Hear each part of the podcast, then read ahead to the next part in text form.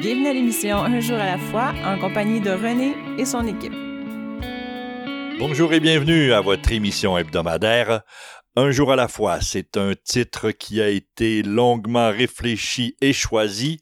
Il s'applique évidemment à notre mode de vie, celui des alcooliques anonymes proposé en tranche de 24 heures. Une seule journée à la fois suffit à l'alcoolique euh, que je suis, que nous sommes, pour euh, appliquer ce mode de vie, euh, revoir euh, les modifications qu'on peut y apporter et de 24 heures en 24 heures devenir une meilleure personne et, et de enfin vivre librement.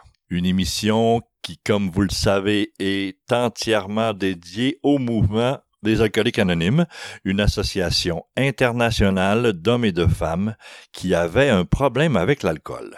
Non professionnels, politiques ou religieux, ils s'autofinancent et on les retrouve presque partout.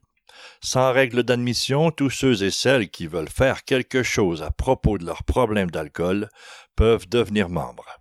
Basé sur les douze étapes des AA, un groupe de principes de nature spirituelle qui, lorsque mis en pratique comme mode de vie, peuvent chasser l'obsession de boire et permettre à celui et celle qui souffrent de se sentir heureux et utile. On parle d'obsession parce que on a défini au fil euh, des témoignages et des expériences de nos fondateurs que euh, c'est une, une, maladie qui est obsessionnelle, euh, doublée d'une allergie physique. Donc, euh, malheureusement, la seule solution est l'abstinence totale pour la plupart d'entre nous. On reçoit aujourd'hui, comme à chaque semaine, un, une invitée aujourd'hui, Marie-Ève, qui est évidemment membre de cette fraternité et qui va venir nous parler de sa vie une vie qui, je n'en doute pas, a été parsemé de difficultés et d'abus et d'égarements, mais qui aujourd'hui se résume en une expérience toute nouvelle, celle du relèvement dans l'abstinence. Donc, on va apprendre à la connaître ensemble. Elle est toute disponible avec un regard perçant. Je vous l'introduis à l'instant, Marie-Ève, à toi. Bonjour René, bonjour à, vous tous euh, qui écoutent euh, cette euh, émission un jour à la fois. Donc tout d'abord, je voulais remercier René de m'avoir demandé de de m'avoir donné le privilège en fait de venir témoigner. Je vais débuter également par dire que je m'appelle Marie-Ève et que je suis une alcoolique. Une alcoolique en rémission, une alcoolique en rétablissement, une alcoolique qui euh, touche de plus en plus à, à la joie, à la liberté intérieure, parce que moi, ce n'était pas suffisant euh, pour moi d'arrêter de boire, parce que au début, je l'ai fait et malheureusement, arrêter simplement de boire euh, me donnait euh, également le goût euh, de mourir. Donc moi, en fait, je ne cherche rien de moins que d'avoir une vie utile, une vie où ce merveilleux mouvement peut me permettre de transmettre mon message à l'alcoolique qui souffre encore, parce que moi, ça m'a sauvé la vie. Donc, je vais vous raconter mon histoire. J'espère que mon témoignage va pouvoir aider quelqu'un va pouvoir donner espoir à quelqu'un. Donc, euh, je suis une alcoolique, mais je suis également une femme, comme vous pouvez le constater par ma voix. je suis également euh, une femme de 33 ans qui vient euh, de la région du Saguenay-Lac-Saint-Jean, plus précisément Chicoutimi. On entend souvent que dans ce bout du Québec, le coude, euh, il se lève puis il slack et euh, je peux vous témoigner que c'est bien vrai. Mais dans mon cas, avec la maladie euh, que j'ai, le coude il a bien levé partout.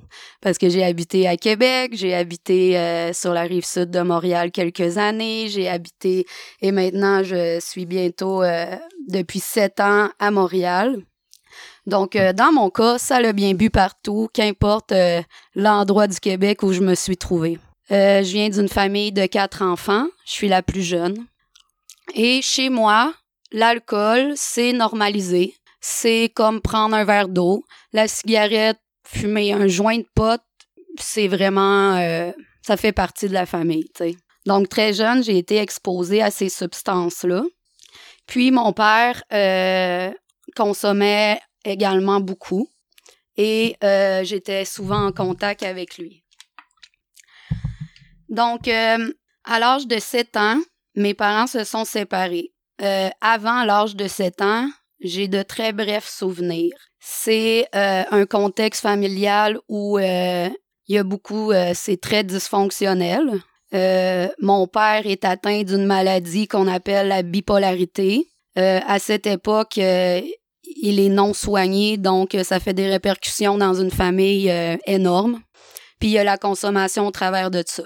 Donc, ma mère décide de quitter mon père et puis euh, elle quitte avec ses quatre enfants à l'époque. Et euh, aujourd'hui, cette femme euh, avec qui j'ai eu un pardon à faire, je la définis comme une femme énormément courageuse. Énormément courageuse, avec les ressources qu'elle avait.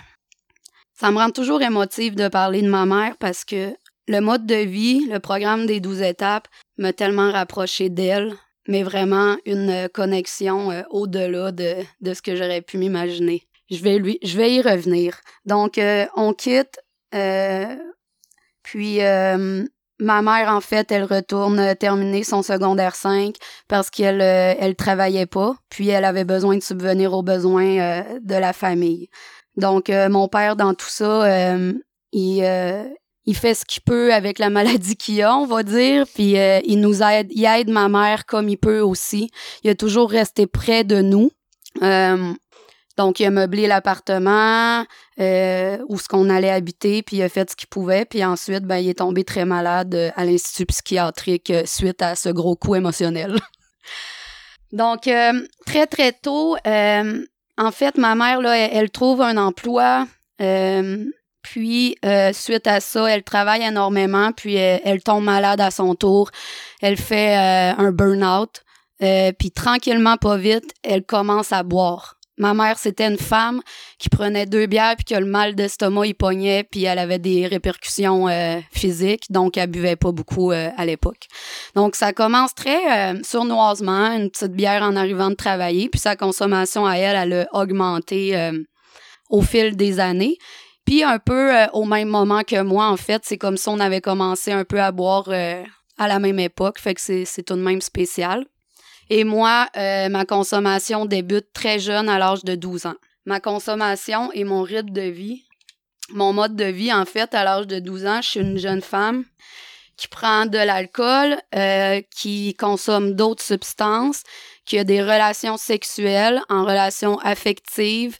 Donc, j'ai une vie de jeune femme euh, qui, aujourd'hui, je considère beaucoup plus vieille. une vie euh, peut-être d'une jeune femme de 18-19 ans, mais j'ai 12 ans, tu sais. Fait que moi, ça commence très tôt, puis très tôt, euh, les substances, dont l'alcool principalement, j'aime ça. J'aime ça. Puis j'ai du plaisir, j'ai des amis parce que j'ai j'avais beaucoup de facilité encore aujourd'hui à rentrer en relation euh, avec les autres. Euh, j'aimais avoir du plaisir, c'était le party, tu sais. Euh, à l'école, j'ai j'étais atteinte d'un TDAH qui était pas traité. Donc, l'école ne m'intéressait pas beaucoup. j'ai passé quasiment l'entièreté de mon secondaire dans le parc en face. Je connais beaucoup, je connaissais beaucoup le parc en face.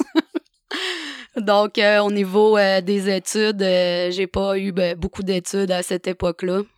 Donc, on consommait dans le parc. également, je dois souligner que la dépendance affective fait, fait vraiment partie de mon parcours. J'étais toujours dans une relation affective tout au, au, fil de ma vie. Et j'ai énormément également souffert dans ce domaine-là. Donc, je dois le citer, tu sais. Mais ce qui est merveilleux, c'est que ce mode de vie-là de 12 étapes euh, peut s'appliquer dans tous les domaines de notre vie. Donc, euh, je, vais, je vais y revenir également euh, par rapport à, la dépendance affective. Donc, à l'âge de 17 ans, moi, je m'en vais sur un, un, road trip avec une amie. je m'en vais à Québec parce qu'on vient de se séparer toutes les deux. Puis euh, pour moi, Québec, écoute, euh, j'habite Chicoutimi. Pour moi, Québec, c'est New York, là. J'imagine quand t'es à Montréal, la grande ville, c'est New York. Mais euh, on s'en va triper là-bas, puis je rencontre quelqu'un, assurément. Je venais de me séparer, donc je raconte, euh, je rencontre un jeune homme qui venait euh, de mon coin de pays également. Puis très très rapidement, j'emménage avec lui à Québec. Dans le cas de, dans le temps de le dire, peut-être deux semaines, je suis rendue à Québec. Le jeune homme habite avec sa mère, qui est danseuse, prostituée également. Euh, on habite dans un établissement où il y a énormément de consommation euh, de cocaïne. Donc, un environnement euh, très, très malsain pour une jeune femme de 17 ans. Fait que tout au long de mon enfance, j'ai pas de règles à respecter, j'ai pas d'encadrement, je suis laissée euh, un peu seule à moi-même, mais il y a quand même ma grande sœur qui a 10 ans de différence avec moi, qui a un peu le rôle de deuxième mère, mais par contre à l'époque, elle, allait pas très bien non plus euh, psychologiquement. Donc, euh, on sait jamais dans un partage qu'est-ce qu'on va raconter quand même, mais c'est ça, j'ai, vécu un traumatisme aussi en lien avec euh, ma sœur. elle a voulu mettre fin à ses jours, puis je l'ai trouvé à l'âge de 8 ans avec les deux poignets tranchés. Donc, je parlais de ça avec mon autre sœur, justement, qui m'a aidé dans la démarche quand que ça est arrivé. Je parlais de ça il y a pas plus tard que trois jours de cet événement-là qui s'est passé. Puis euh, pour, pour démontrer un peu le contexte familial, ma mère, elle n'entame pas de démarche pour s'assurer que ces deux jeunes enfants qui ont assisté à, qui ont trouvé sa plus vieille euh, dans cette position, elle n'entame pas de démarche pour s'assurer que psychologiquement ou quoi que ce soit, euh, ça, ça se passe bien pour nous, tu sais. Marie-Ève, euh, je vais euh, t'interrompre pour une première pause. Euh, je suis pendu à tes lèvres un parcours très imagé. On, a beaucoup de facilité à te suivre, à se retrouver dans les situations que tu décris. Malheureusement, un événement tragique qui, comme tu peux le voir, m'affecte un peu. On va se déposer dans une première pause pour y revenir rapidement. Ce dont je me souviens le plus souvent, c'est la solitude que je ressentais l'isolement au milieu du monde. À la fin, je trouvais plus de plaisir à boire. Depuis que j'ai commencé à assister aux réunions des AA, je me sens revivre. Et c'est peut-être ce que j'ai vécu de plus important. Je m'aime réellement moi-même. Et c'est très bon. Les AA sont comme un miracle dans ma vie. Les alcooliques anonymes, ça fonctionne. Cherchez-nous dans l'annuaire téléphonique, dans votre journal ou sur aa.org. Vous écoutez l'émission Un jour à la fois en compagnie de René et son équipe. De retour de cette première pause, vous écoutez un jour à la fois. Pour ceux et celles qui viennent de se joindre à nous, on est en compagnie de Marie-Ève, une jeune fille euh, euh, du Saguenay-Lac-Saint-Jean, comme elle le, disait, mais euh, surtout une jeune fille en croissance qui nous explique euh, après un, recul, après un regard sur soi, tout ce qui a accumulé comme événement, comme blessure, et ce qui l'a amené évidemment à euh, des problèmes de consommation. Avant de revenir à son histoire, on est euh, au moment de l'émission où je vous fais une lecture d'un court texte inspiré de la littérature AA aujourd'hui tiré des réflexions de Bill. Il s'intitule Nous avons avoué à Dieu. Si vous ne cachez rien en faisant la cinquième étape, votre soulagement grandira à chaque minute. Certaines émotions refoulées depuis des années feront surface et s'évanouiront comme par magie aussitôt que vous les aurez révélées. Votre douleur s'apaisera, faisant place à une tranquillité apaisante. Et quand la sérénité est ainsi combiné à l'humilité, de grandes choses peuvent se produire. De nombreux membres, jadis agnostiques ou athées, nous avouent qu'à ce stade de la cinquième étape, ils ont senti pour la première fois la présence de Dieu. Pour ceux qui avaient déjà la foi, ont souvent pris conscience de Dieu comme jamais auparavant. Une lecture euh, très profonde sur euh, la, présence ou la possibilité d'une puissance supérieure. Elle se retrouve euh, suggérée à plusieurs endroits dans notre littérature et dans notre démarche. Une puissance tout en amour et tout en accompagnement qui, combinée à une action personnelle, peut nous amener à un état de bien-être euh, qu'on ne se serait jamais douté. Donc, euh, Marie-Ève, qui est, avant de partir à la pause, euh, dans un moment troublant où déjà la, mort et la souffrance et les tentatives de suicide sont présentes, on est prêt à poursuivre ton partage. À toi la parole. Donc, rebonjour, chers auditeurs. J'aime bien faire un peu d'humour parce que ça m'a également sauvé la vie, l'humour. Donc, euh, pour en revenir euh, à ce que je racontais avant la pause, qui était un événement tout de même, euh, un, événement qui a, laissé des traces quand même dans ma vie de jeune, jeune femme. Donc, c'est ça. en fait, j'ai trouvé ma sœur qui, qui avait mis qui avait tenté de mettre fin à ses jours. Euh, elle a été en mesure, lorsqu'elle a repris conscience, de nous guider, moi et mon autre sœur avec qui j'avais 21 mois de différence. Elle a été en mesure de nous guider euh, pour faire les techniques de premiers soins. Ma mère travaillait de nuit à l'époque et quand elle est arrivée à la maison, euh, comme je disais, elle a fait un burn-out, puis c'était la période un peu avant ça. Quand elle est arrivée à la maison, c'était plutôt une femme très découragée de la situation, puis je, elle a fait ce qu'elle pouvait avec euh, les ressources qu'elle avait à l'époque. Donc, euh, j'ai fait un retour en arrière, assurément, parce que j'étais rendue à l'âge de 17 ans, puis ce, ce, moment de ma vie était à l'âge de 8 ans. Mais je trouve important d'en parler parce que si toi qui m'écoutes as vécu des événements tragiques dans l'enfance, euh, si ça peut te donner espoir de voir que malgré ces événements tragiques-là, on peut s'en sortir quand même avec euh, des démarches euh, qu'on peut entamer. Donc ça, c'était un événement qu'on peut dire tragique dans mon enfance. il y avait aussi la maladie bipolaire de mon père que je l'ai vu dans des situations en psychose, très jeune également, que je suis allée le visiter à l'Institut psychiatrique très jeune. Fait que c'était juste pour montrer euh, que j'ai eu certains traumatismes dans l'enfance. Donc euh, voilà. Euh, à l'âge de 12 ans, pour remettre en contexte, j'ai commencé à consommer. Puis là, on est rendu à 17 ans où je quitte pour la grande ville, Québec City. Je vais habiter avec un jeune homme dans un établissement où beaucoup de drogue, de prostitution et tout ça se passe. Donc, je m'en vais habiter avec cette personne-là, avec qui, demeurait avec sa mère, comme je disais avant la pause. Et cette partie-là euh, de ma jeunesse, j'ai consommé d'autres substances que l'alcool en plus grande quantité que je consommais euh, avant de quitter le Saguenay.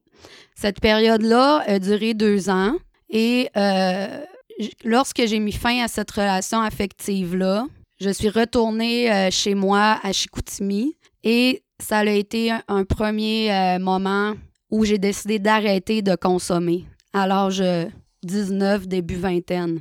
Donc, je suis retournée à Chicoutimi, j'ai rentré en désintox. Euh, je suis arrivée à l'hôpital de Jonquière.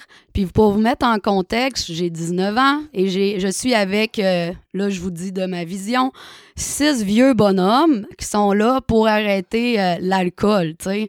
Mais moi je suis là puis je consomme deux, des vieilles substances. Puis dans mon power trip que j'ai, ça me prend des carottes puis du brocoli pour m'en sortir, comprends-tu?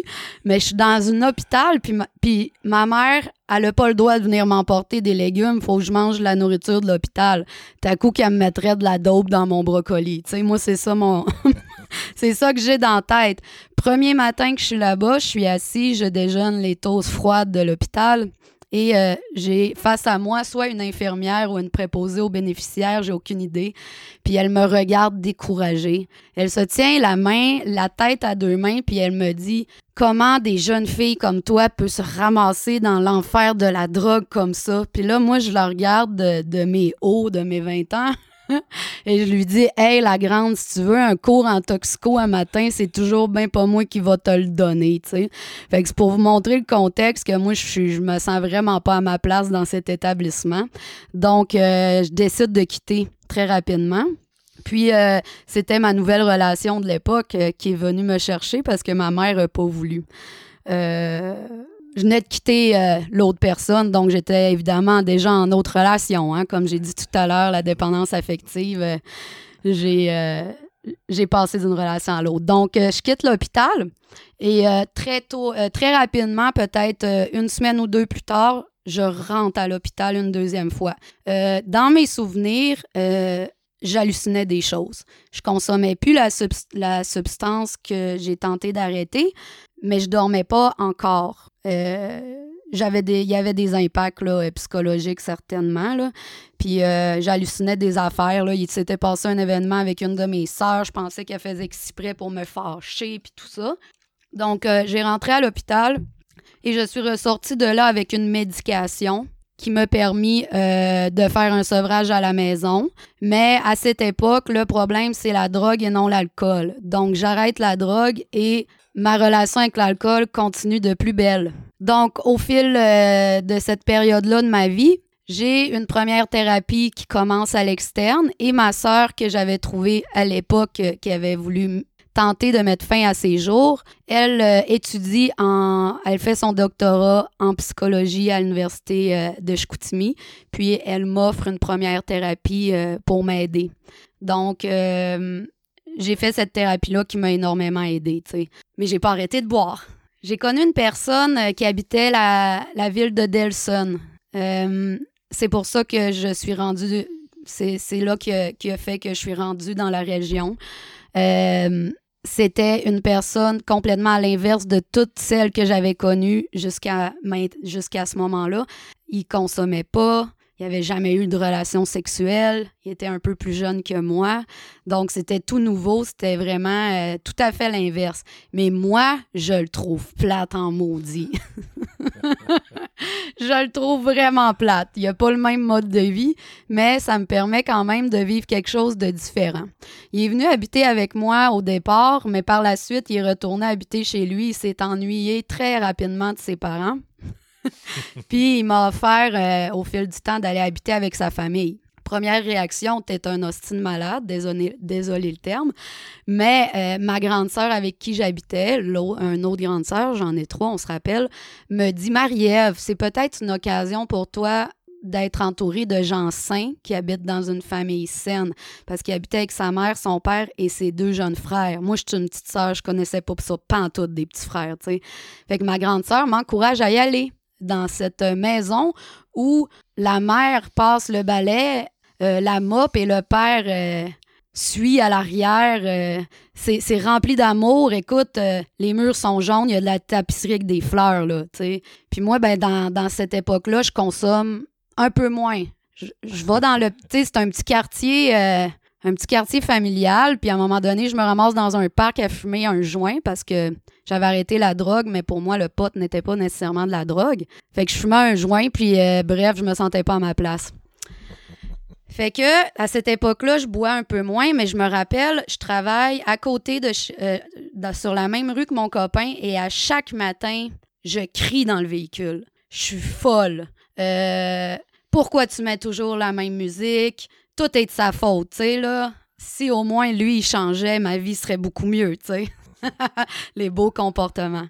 Donc, beaucoup de souffrances que, que je vis à l'époque, euh, malgré le fait que, tu sais, je consomme pas beaucoup, mais euh, on voit que la bouteille et tout ça n'était qu'un symbole parce que j'étais très malade. Alors, euh, finalement, euh, je quitte cette personne-là assurément au bout de quelques temps. Puis, euh, de là, je déménage à Longueuil et je rencontre la dernière personne où j'ai vécu mon bas fond qui m'a mené à la fraternité. j'ai rencontré quelqu'un à mon image, quelqu'un qui avait la maladie de mon père. tout le beau topo là, pour souffrir énormément. Euh, et euh, participer à ça de manière intensive. Donc, euh, lui, il, tombe malade. Je l'accompagne là-dedans, mais quand il tombe malade, son bad trip, c'est moi. Fait qu'il faut pas qu'il boit. Parce que s'il boit, il capote, puis c'est moi son problème. Fait que pour pas qu'il boit, moi, il faut pas que je boive non plus. Fait que là, je consomme à grands coups de je t'aime la dépendance affective dans toute sa splendeur. Euh, Marie-Ève, euh, on va faire un moment d'arrêt. On va pouvoir euh, après la pause, euh, entrer profondément euh, dans ce tournant de ta vie, celui de, du bas-fond que tu viens de décrire. Déjà, euh, la mise en situation nous prépare à beaucoup de souffrances, beaucoup de complexité, de dépendance de toutes sortes. pourquoi faut-il se mettre dans de telles situations? Euh, malheureusement, on ne saura probablement jamais, mais euh, aujourd'hui, on a un résultat incroyable et on apprend à le connaître dans un instant. Je me sentais seule, angoissée, agressive, et je m'apitoyais sur mon sort. Je voulais juste mourir. C'est pourquoi je continuais à boire. Personne n'aurait pu vivre un tel cauchemar. Puis j'ai assisté pour la première fois à une réunion des AA. À mesure qu'elle se racontait, j'ai découvert que toutes ces personnes avaient connu le même enfer. Je n'étais donc pas la seule. Elles m'ont aidé à cesser de boire et m'ont redonné le goût de vivre. Les alcooliques anonymes, ça fonctionne. Cherchez-nous dans l'annuaire téléphonique, dans votre journal ou sur aa.org. Vous écoutez l'émission Un jour à la fois en compagnie de René et son équipe. Nous revoici après ce court moment d'absence. Vous écoutez Un jour à la fois et on est en compagnie de Marie-Ève qui euh, a une, très belle énergie et une très belle description de, de son vécu on arrive dans le vif du sujet. Euh, avant d'y arriver, euh, je vous informe de notre site Internet, celui d'un jour à la fois-émission.org, qui te donnera accès à notre banque de fichiers de partage archivés pour écoute sur tout appareil intelligent. Donc, euh, si euh, tu as une connexion Internet, Wi-Fi avec euh, ton cell ou ta tablette, tu peux écouter le partage de Marie-Ève qui va s'y retrouver dans quelques semaines dans le confort de ton foyer. Il y a des gens qui nous partagent, qui nous écoutent en faisant leurs exercices, leur jogging, en prenant leur bain avant de s'endormir le soir. Euh, toutes pleines de solutions pour rester en contact avec euh, la solution, le mode de vie Il y a aussi sur notre site une adresse courriel pour euh, toutes questions et commentaires et peut-être même créer une rencontre pour venir comme Marie-Ève ce matin, partager ton histoire personnelle de rétablissement. C'est une invitation que je te lance. Donc, euh, toutes les, euh, les cases sont, bien placées. Marie-Ève est dans la situation idéale pour faire face à sa réalité et je crois qu'on va y arriver euh, de plein fouet. On t'écoute. Donc, avant la pause, j'étais rendue à la partie je consomme la dépendance affective. C'est pour démontrer que, comme j'ai dit précédemment, la bouteille n'est qu'un symbole pour moi euh, la dépendance affective n'est qu'un symbole également de tout ce qui peut représenter la maladie de l'alcoolisme. Donc, la nourriture aussi, j'ai eu euh, des dépendances à ça. Encore aujourd'hui, c'est pas facile.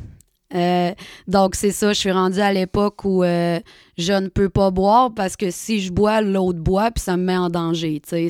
On voit un peu le, le contexte un peu malade. C'est malade. Mais je vais quand même boire occasionnellement avec une amie la fin de semaine à cette époque-là, puis ça boit bien en motadine, tu sais. Fait que euh, mon conjoint de l'époque est malade, il vient d'avoir un diagnostic de bipolarité, puis c'est très malsain à la maison. Euh, avec le recul, je vois que j'ai souffert d'une dépression à cette époque-là. Euh, j'ai un travail, je travaille dans un Tim Horton je travaille de 5 heures le matin à 1 heure l'après-midi. Et moi, euh, avec un TDAH qui n'était pas soigné encore à, cette, à ce moment-là de ma vie, je suis énormément exténuée après mon corps de travail. Je travaille avec des femmes beaucoup plus âgées que moi. Moi, j'ai peut-être 20, 20 24, 25 ans. Elle, je travaille avec des femmes de 50 ans qui, après notre travail à une heure de l'après-midi, vont faire leur commission, vont faire toutes leurs choses. Et moi, je suis complètement épuisée et je dois absolument aller dormir. Donc, euh, c'était, euh, ouais, c'était une partie de ma vie pas trop euh, agréable. je suis en obsession constante vers l'autre être humain avec qui je partage ma vie. Euh, et lorsque je mets un terme final à cette relation, c'est là que le bas est arrivé. Ça buvait bien en tabarouette. Là, je pouvais boire comme je voulais. Euh, moi, j'avais toujours su au fil des années que j'avais un problème d'alcool. Je savais que ma consommation n'avait pas de sens. Et je savais qu'une vie meilleure pouvait toujours bien exister euh, parce que je savais que qu'est-ce que je vivais avait pas d'allure. Ça, c'était, clair dans ma tête. Donc, euh, je bois. Je, je déménage dans une maison de chambre à Saint-Hubert. Euh, je laisse tout derrière moi, mon ancien conjoint, meubles. Moi, je déménage avec une dans une boîte de pick-up, puis j'aime ça. Ça fait mon affaire. Moins que j'ai de matériel, mieux je me sens. je suis quelqu'un comme ça. Première fois que ma mère me dit Tu dois être contente, Marie-Ève, c'est la première fois que tu as ton ménage, tu sais, on a, il appelle ça de même, là, avoir son ménage, ses meubles, tout ça. J'ai dit non, maman, je me sens en prison, je me sens poignée. Moi, j'étais une un peu peace and love, nomade, c'est bords, tu sais.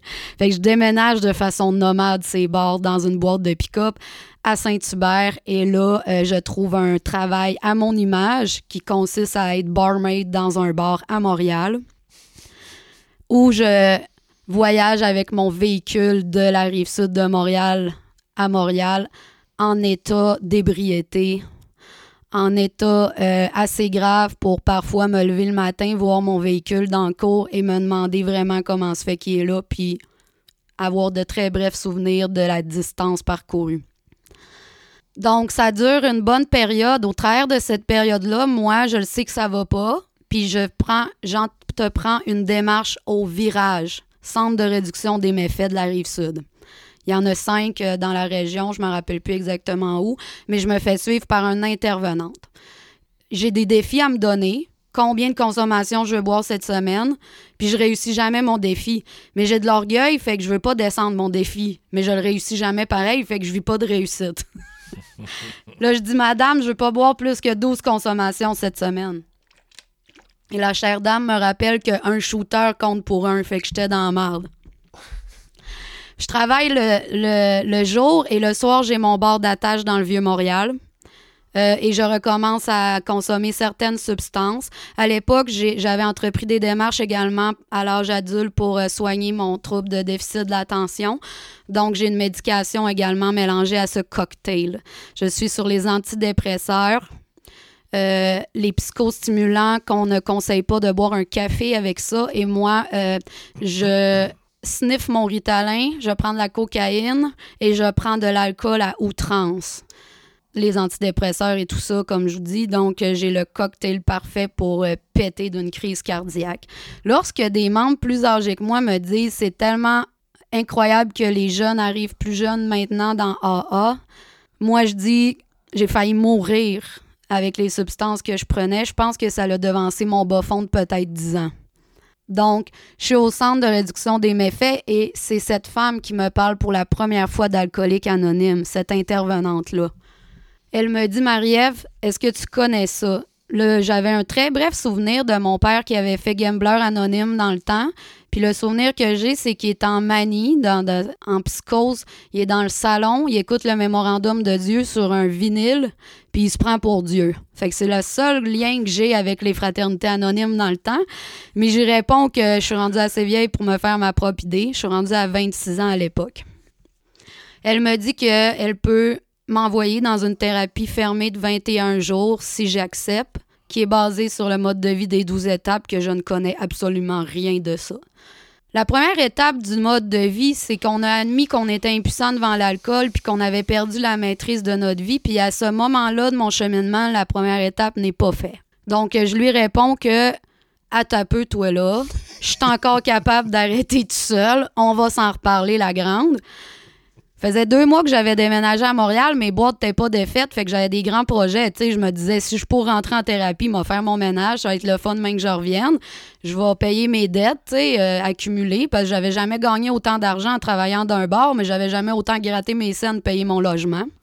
Fait que j'avais des grands projets d'envergure avant de penser de rentrer en thérapie, comprends-tu? Fait qu'elle, elle, s'en allait en vacances deux ou trois semaines, puis je lui ai dit, à ton retour de vacances, on en reparlera de ta thérapie. Fait qu'elle fait parfait. à son retour, je peux pas te dire qu'est-ce qui s'est passé précisément, mais je pleure dans son bureau. Et je lui dis si le bateau passe, j'embarque pour ta thérapie. Il y a tout le temps une émotion qui monte en moi rendue à ce moment-là parce que Je me rappelle pas précisément de, de qu'est-ce qui s'était passé, mais mais l'émotion, je la ressens encore comment que j'étais j'avais perdu la maîtrise de ma vie. J'avais plus de contrôle sur ma vie, sur l'alcool et je, ressentais énormément de souffrance à l'intérieur de moi. Fait qu'elle me dit parfait, tu vas rentrer en thérapie telle date. C'était, je me rappelle plus la, la, notion du temps, j'ai tout perdu ça. Elle me donne les 12 étapes des alcooliques anonymes sur papier, puis quelques informations par rapport à la maison que je vais intégrer, qui était la maison La Margelle à Sorel, une thérapie basée sur les 12 étapes, comme j'ai dit. J'arrive chez moi avec ces papiers-là et je me rappellerai toujours, je lis les 12 étapes dans, dans ma maison, puis je, je suis plus capable de comprendre ce que je lis. J'avais un TDAH, j'étais habituée de pas comprendre ce que je lis, mais là, je comprends pas. C'est pas que je me rappelle pas de la phrase d'avant, je me rappelle, je me rappelle pas du mot d'avant. Ça, c'est pour vous démontrer au niveau de ma, au niveau cognitivement comment que j'étais atteint. J'ai besoin de me rappeler de ce moment-là. Je dois en parler à chaque fois que je vous je partage mon vécu. Je suis très atteint cognitivement, ça va vraiment pas bien. Euh, je prends mon dernier jour de travail je, reviens chez moi avec mon véhicule, je me fais arrêter par la police. Je suis en état d'ébriété, il est 6 heures du matin. J'attends ma lumière verte, mais il s'avère que je suis stationné derrière un véhicule qui n'a pas personne dedans. Mais dans ma tête, il y a quelqu'un dedans, puis lui aussi, attend sa lumière verte. La police s'arrête à côté de moi. Il y a à peu près l'équivalent d'une dose de, bouteille vide qui, est en dessous de mes sièges. Ça sent le fond de tonne et je suis en état d'ébriété. Je pense que j'ai sué l'équivalent d'une dose one shot.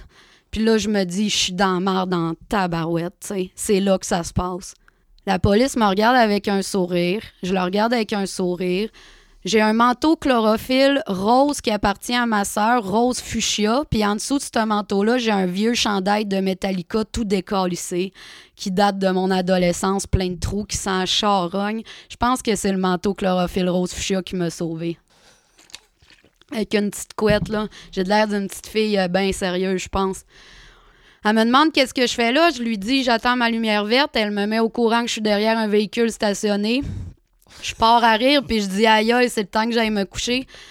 J'ai dit que je travaille de nuit, puis que je suis en route vers la maison, puis que je suis bien fatiguée, puis elle me souhaite bonne journée.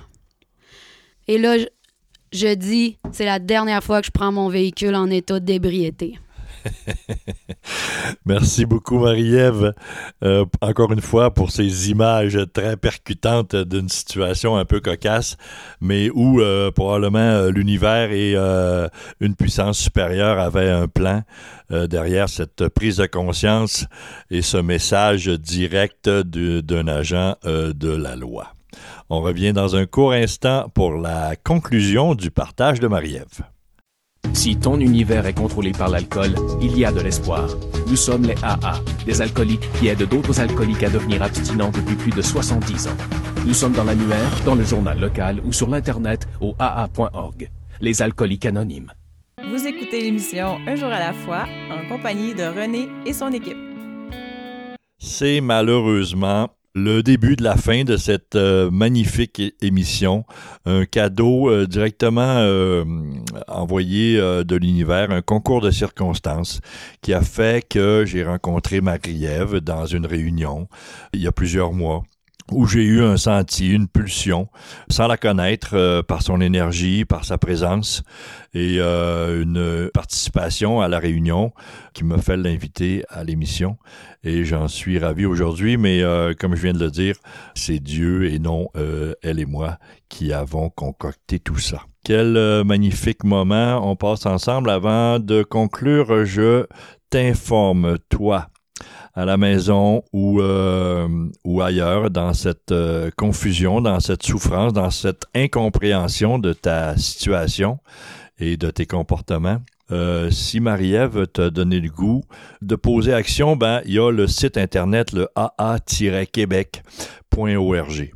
un site euh, magnifique euh, qu'on tient à jour régulièrement où tu peux trouver par exemple le numéro de la ligne d'aide de ta région. Il y a un membre bénévole des alcooliques anonymes qui est disponible euh, de 9 h le matin à 10 h le soir, je crois, où on peut entamer avec toi une réflexion, une discussion, un questionnement sur ta consommation et comment on pourrait peut-être engager ensemble une ouverture vers euh, le mode de vie des alcooliques anonymes. Il y a sur ce site, évidemment, la liste des réunions près de chez toi et une foule de réponses sur la structure de ce grand organisme. Donc, euh, Marie-Ève, euh, nous sommes prêts à toucher à cette manifestation divine qui vient de passer par un agent de l'ordre et qui t'a grandement secoué ce matin. On t'écoute. Merci René. Tu m'avertiras s'il vous plaît cinq minutes avant la fin de mon partage. Euh, ça, me permet de terminer en douceur, comme on dit. Donc, euh, revenons à mon arrestation. Euh, j'ai jamais sacré autant de ma vie j'étais très près de, mon, de ma maison et là, euh, je, la police me souhaitait bonne journée. On se rappelle, euh, j'ai dessoulé one shot. Là, probablement que le taux d'alcool a chuté très rapidement et je sacre et je me dis plus jamais que je prends mon véhicule en état d'ébriété. Euh, ce ne fut pas le cas parce que j'ai bu jusqu'à au dernier moment. le dernier jour de ma consommation fut le 12 septembre 2013. C'est la dernière fois que j'ai consommé. Euh, je suis arrivée à. Je ne sais pas à quelle heure j'ai arrêté de boire, mais j'ai pris mon véhicule pour me rendre à Sorel et je sais que j'étais pas du tout en état pour conduire. Euh, je suis arrivée là vraiment défoncée, en thérapie. Je vais faire très un bout de vite euh, quand même dans la thérapie. J'étais un peu déçue de ne pas être plus allumée que ça, dans le sens que je me retrouvais cognitivement vraiment euh, hypothéqué. Puis les ateliers qui se déroulaient là-bas m'intéressaient vraiment parce que j'ai tout le temps été passionnée de ça, la psycho, l'être humain, essayer de me décortiquer le mental puis comprendre. Euh, puis là, ben, on dirait que je passais à côté de quelque chose à cause de mon état, fait que j'étais un peu déçue.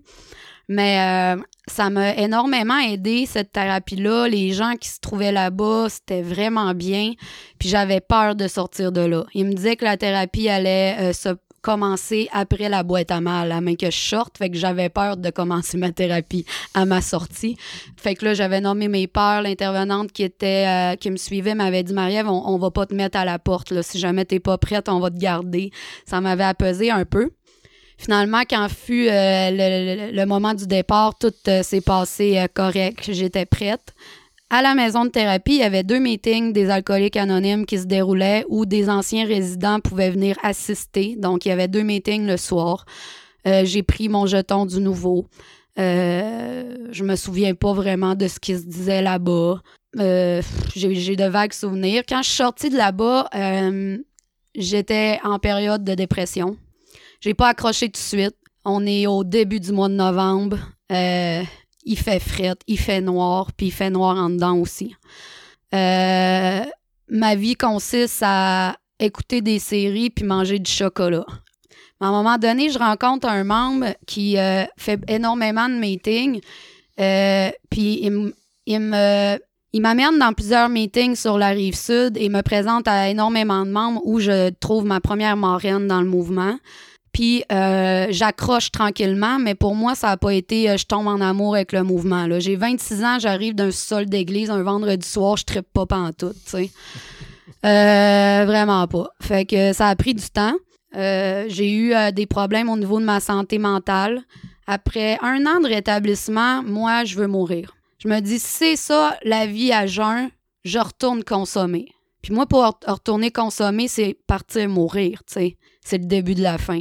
Fait que je me suis laissé une dernière chance. Je me suis dit, je vais faire ce qu'ils disent, ce qu'ils disent, le, programme des 12 étapes, trouver une marraine, tout ça. Fait que je vais le faire et si ça fonctionne pas, je recommence à consommer. Fait que je me suis laissé une dernière chance. Pour moi, les événements sont très flous là, de tout comment ça s'est déroulé, mais probablement que ça a fait parce que je suis encore là pour t'en parler six ans plus tard. Euh, après trois ans de rétablissement, un autre bas fond au niveau de ma santé mentale, euh, j'obtiens euh, un diplôme de bipolarité moi aussi par mon médecin. je décide avec plusieurs mois de descente dans la dépression, je décide d'accepter cette maladie-là puis de prendre un traitement ça a été difficile, ça a été une période difficile d'accepter ça, que j'étais en dépression, puis que j'avais besoin d'aide. J'étais complètement paralysée dans mon logement. Puis à cause de cette dépression-là, le mode de vie, rentrait pas. Là. J'étais incapable de... C'était bien beau euh, tout ça, mais moi, j'étais incapable d'aller mieux. J'ai vécu aussi une relation affective très, très, très, très traumatisante. Puis euh, ça m'a amené à, ce bas fond-là.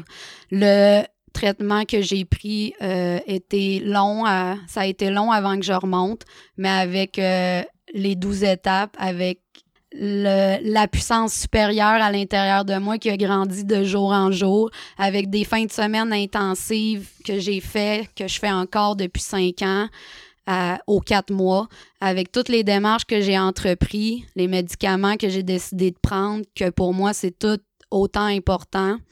Euh, ça m'a sauvé la vie, ça m'a complètement transformé. Ça m'a permis de réaliser des rêves. J'avais toujours voulu être intervenante puis aider les autres. J'ai terminé en décembre passé mon cours. Euh, je suis allée au cégep. Euh, je suis maintenant éducatrice spécialisée puis euh, je réalise mes rêves. Je peux, je pourrais jamais exprimer à quel point toute ma gratitude, tout le bonheur que ce mode de vie-là peut m'apporter je pourrais jamais redonner autant assez au mouvement des alcooliques anonymes. le seul moyen que je peux faire, c'est de transmettre mon message à l'alcoolique qui souffre encore.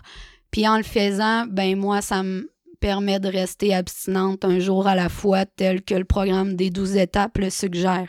La dernière étape, ayant connu un réveil spirituel comme résultat de ces étapes, nous avons alors essayé de transmettre ce message à d'autres alcooliques et de mettre en pratique ces principes dans tous les domaines de notre vie.